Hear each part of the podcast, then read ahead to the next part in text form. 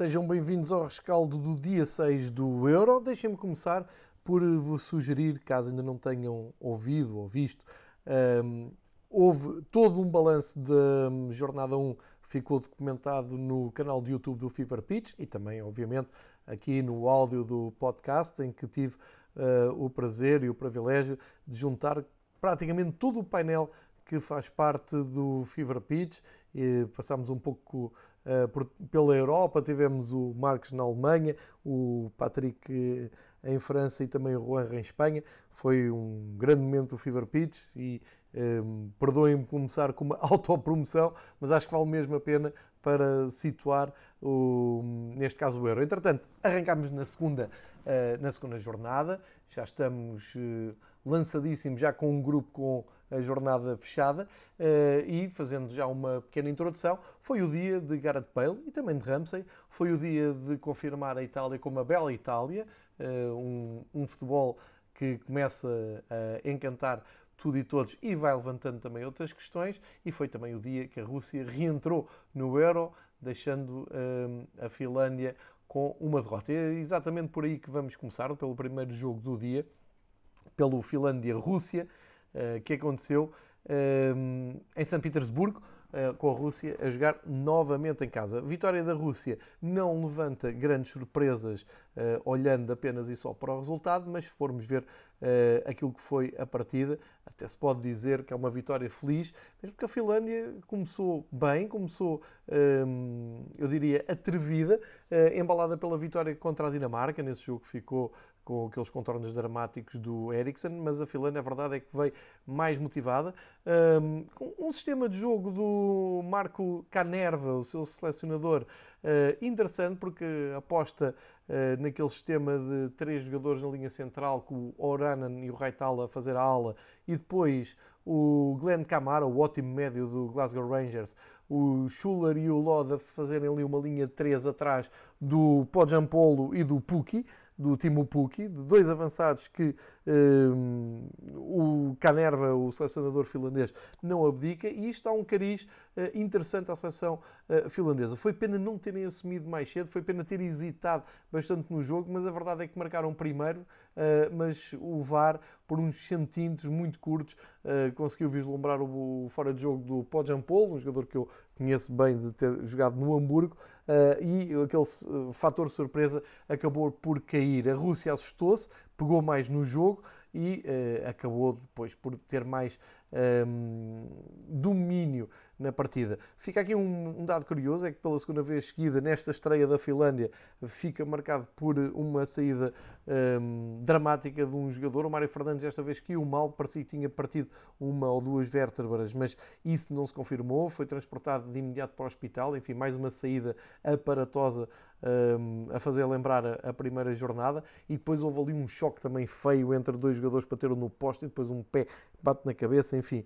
Estes jogos com a Finlândia um, deixam aqui esta curiosidade de uh, momentos uh, mais dramáticos. Mas, futbolisticamente falando, a Rússia depois conseguiu impor o seu jogo. É o regresso também do Alexei Miranchuk à equipa. Acho que não fez sentido nenhum ter saído. A Rússia pagou muito caro o facto de ter partir do princípio que a Bélgica era favorita, era superior e ter entregue completamente o domínio de jogo uh, à Bélgica. A Bélgica, mesmo sem pressionar muito, ganhou por 3-0, deixou uh, e ficou uma ideia de diferença muito grande entre as duas seleções e não é aceitável porque a Rússia é uma grande nação de futebol, tem uma cultura e uma tradição no futebol europeu um, que é mais de acordo com o resultado que conseguiu hoje. Não entusiasmou, é verdade, mas eh, Miranchuk, Golovin e Dziuba já deram um, uma imagem mais real do que é que pode valer esta Rússia em termos atacantes.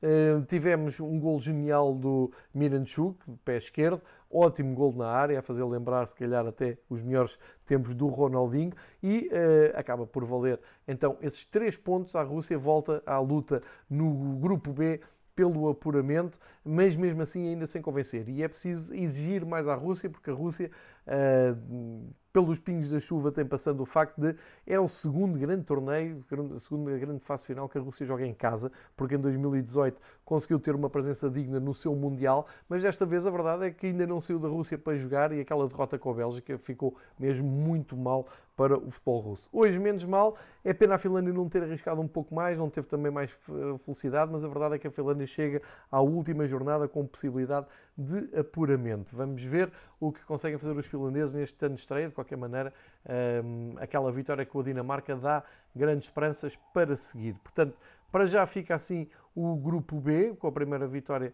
da Rússia, e um, seguiu-se um dos jogos mais divertidos deste europeu, Voltamos então para o grupo A. Eh, e no grupo A, às 5 da tarde, tivemos esse Turquia-País de Gales. A, Turquia confirma-se como grande exceção deste europeu. Muita gente, inclusive, é aqui. Eu sei que disse antes do europeu que uh, apostava muito na Turquia para fazer um campeonato mais surpreendente, mais positivo, uh, uh, impor o seu futebol, não tanto com a Itália, mas a partir do jogo com a Itália. E o jogo 2 foi uma decepção absoluta. é um caos autêntico na, naquela ideia de jogo, no plano de jogo, na, na organização, tanto atacante como defensiva. Enfim, é talvez a grande ilusão deste torneio até agora, porque já leva dois, dois jogos. É, também não me esqueço que a Polónia também um, fez um jogo muito pouco conseguido e até perdeu. Mas uh, olhando para a qualidade individual do Burak Yilmaz, do Sanoglu, Karaman, Tufan, Der lá atrás, o Soyuncu da Premier League, o guarda-redes que prometia até um, um salto após este europeu, ficou aqui um, ehm, uma demonstração quase desastrosa da Turquia. Segunda derrota, paga caro o facto de nem ter tentado entrar no jogo em Roma com a Itália e ter sido um, ehm, copiosamente derrotada, sem hipótese nenhuma. Hoje, com o país de Gales, não era expectável que tivesse uma exibição tão pobre. Eh, e isto acontece porque o país de Gales motivou-se, eh, vinha do empate com a Suíça, que não era um mau resultado, e hoje apanhou realmente a jeito esta Turquia, percebeu-se eh, que não deram importância devida ao Gareth Bale e ao Ramsey. O Gareth Bale pode não ser um grande jogador de clube, pode não atravessar uma época inteira ao mais alto nível, mas já provou em 2016 e está a provar agora. É um jogador de torneios de fase final curtos, de, daqueles que duram um mês, em que dá tudo pela sua seleção, em que se motiva, em que aparece bem preparado. Foi, fez um, um jogo espetacular. Antes do gol de, de Gales, ele já tinha dado dois gols, já tinha feito duas assistências para gol que o Ramsey não conseguiu uh, finalizar. A terceira foi de vez, uma vantagem absolutamente justificada. Uh, eles os dois uh, praticamente ganharam o jogo para Galos, muito bem ajudados pelo Daniel James uh, na, ala direita. O Kiefer Moore continua, o bom gigante de Galos continua a ser muito importante lá na, na luta aérea no ataque. O Joe Morrell, um jogador, um médio atacante que joga no Luton, fez mais uma boa exibição. O eterno Joe Allen ali a assumir também o pêndulo do meio campo. Enfim, ótima exibição de, do país de Gales, podia ter sido até uh, o resultado mais dilatado. O, o Bale falhou um penalti assinalado por Soares Dias, que fiquei ali um bocado na dúvida se aquilo era penalti ou não. O Soares Dias também não fez, uh, quer dizer, teve uma, uma, uma arbitragem ao, ao seu nível. Um, e acabou o Bale depois por ir bater o penalti, bateu para cima e até me apetece dizer, em jeito de brincadeira, foi a homenagem dele ao Sérgio Ramos, eh, no dia em que, em pleno Euro, o Sérgio Ramos é motivo de conversa porque anunciou uma conferência de imprensa de despedida do Real Madrid. A esta altura não sabe ainda para onde é que vai, mas também dominou muito os assuntos do dia e pode ter sido este um, o tributo do Bale. Claro que isto é irónico, é brincar, mesmo que logo a seguir, na reposição de bola da Turquia, a, a demonstrar tudo aquilo que eu disse da Turquia, o, o guarda-redes da Turquia facilitou tanto que uh, numa reposição de bola o Sakir ia permitindo que o Bale, logo a seguir ao penalti falhado, fizesse uh, o gol. A bola não entrou por acaso, o Sakir chuta contra o Bale, a bola passa uh, ligeiramente ao lado, mas antes do jogo acabar ainda o Bale foi a tempo de fazer uma jogada que já não se usa, a partir da, da linha final para dentro, tipo futsal, a fintar tudo e todos e a marcar um, um grande gol. Uh, e assim Gales está na luta, soma 4 pontos, rodinha no fim, Bale super motivado a falar com os seus companheiros, a dizer vamos fazer isto outra vez, vamos fazer uma grande caminhada. Uh, aparentemente já estão apurados para a próxima fase e atenção que uh, Gales surpreendeu tudo e todos no Europeu 2016 e parece-me que estão em condições de voltar, pelo menos a passar uma eliminatória, não sei, depende também do, do adversário, mas tem saúde e tem jogadores para isso, pelo menos tem aqueles dois jogadores, o Aaron Ramsey e o Gareth Bale. A Juventus agradece uh, a boa exibição do Ramsey e o Gareth Bale uh, depois nos dirá se quer continuar a este nível ou não. Uma verdade indesmentível é que em torneios curtos o Bale é uh, e a jogar com o país de Gales é mesmo por aquela ordem, como ele disse uma vez, uma prioridade na vida dele. Portanto, país de Gales num, num grupo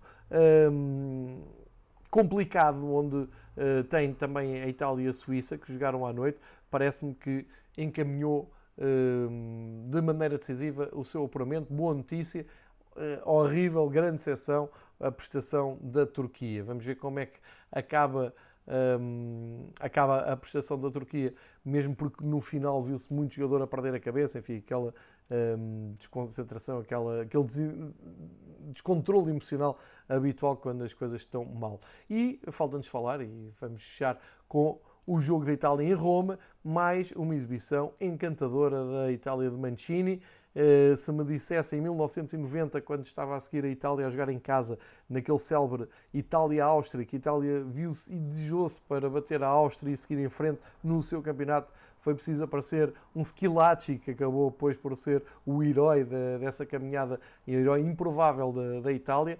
Uh, se me dissessem que um dia ia voltar a ver a Itália numa grande competição a jogar em casa e a ganhar com calma uma seleção daquele calibre, como é a Suíça, Uh, iria dizer que era mentira, mas está mesmo a acontecer. Realmente foi a melhor coisa que podia ter acontecido à Itália foi ficar fora do Mundial 2018. A entrada do Roberto Mancini, um, ehm, uh, eu não vou dizer revolucionou, mas reorganizou completamente uh, a maneira de trabalhar da seleção italiana, renovou ehm, a seleção, apostou sem margem para dúvidas em jogadores menos mediáticos. Tem, temos o caso do Lourenço Insigne, que naquela meia, naquele play-off com a Suécia de, para, o, para o apuramento para o Mundial nem saía do banco uh, e agora é titular indiscutível. Ele que foi recusado uh, por clubes italianos, uh, penso que pelo Inter e o Turino, salvo erro, por ter baixa estatura, agora está-se a vingar, é, é titularíssimo, número 10, baixinho, grande ginga na bola, grande, grande jogador de, a, a marcar o tempo de, de, Itália. E é uma Itália que é equilibrada atrás, com o Chiellini e o Bonucci como centrais a dar todas as garantias, com o Di Lorenzo a ajudar os centrais na saída de bola, projetando o Spinazzola para mais uma grande exibição que vai desequilibrar lá à frente. E eh, com mais uma resposta para aqueles que perguntaram mas o que é que a Itália está a fazer com dois titulares do Sassuolo. Estou a falar de Manuel Locatelli e eh, também do Domenico Berardi, também dois jogadores que o Sassuolo muito inteligentemente foi uh, recrutar a grandes equipas, 10 milhões pelo Locatelli ao Milan e o Berardi também foi uh, resgatado pelo Sassuolo penso que há Juventus. E estamos a falar de jogadores que fazem uma época estrondosa. O Mancini não hesitou em colocá-los na equipa e entrosar as dinâmicas uh, com o Jorginho a dar os equilíbrios, o Varela na direita e o Tiro Imóvel como referência na, na área, além do número 10 do, do pequeno Insigne. E temos aqui uma Itália apaixonante a jogar um futebol muito atrativo, um futebol de ataque. Uh, vou voltar a fazer os elogios que fiz no primeiro jogo. Uma Itália a jogar ao nível que a Série A nos tem habituado e isto é uma novidade, uh, para já porque a Itália esteve fora do último grande torneio e depois porque uh, não, não esperava tanto. Agora é verdade que levantou-se já muitas vozes a dizer, oh, é ok, mas ainda não jogaram com uma seleção a sério, têm jogado com equipas mais pequenas. Certo, mas o barómetro é um bocado este, é, nós estamos habituados àquela Itália a ganhar por um 0, 2-1, um QB contra equipas um, em, em, que se espera que faça grandes exibições e nunca faz. E desta vez a Itália está a fazer boas exibições, está a jogar bem, está a marcar gols, o Locatelli bisou, o Tiro Imóvel marcou o seu gol, o primeiro gol do Locatelli é, é espetacular porque começa a jogada, eh, joga com o seu companheiro de equipa, Berardi, eh, literal de equipa, no, no Sassuolo, vai buscar a bola à área e marca o gol, ou seja, um, um gol made in Sassuolo. Enfim, tudo está a sair bem à, à, Itália em Roma, os adeptos estão a adorar, a imprensa está a ficar eufórica com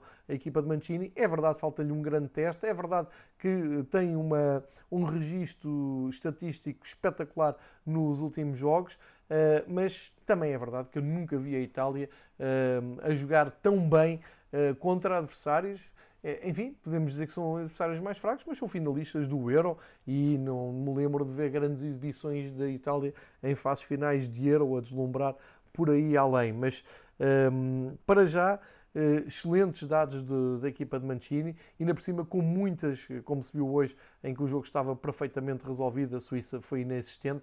Uh, ainda tivemos o Acerbi, teve que entrar para o lugar do Chiellini, o jogador do Lazio, uh, por lesão do Chiellini muito cedo, aos 24 minutos, mas ainda tivemos o Rafael Tolói, tivemos o Chiesa, tivemos o Cristante, o Pessina, todos jogadores que ainda foram uh, a jogo ganhar algum, algum ritmo. Temos o Raspadori, que é um jogador que eu gostava de ver. Enfim, da Suíça fica uma imagem muito apagada.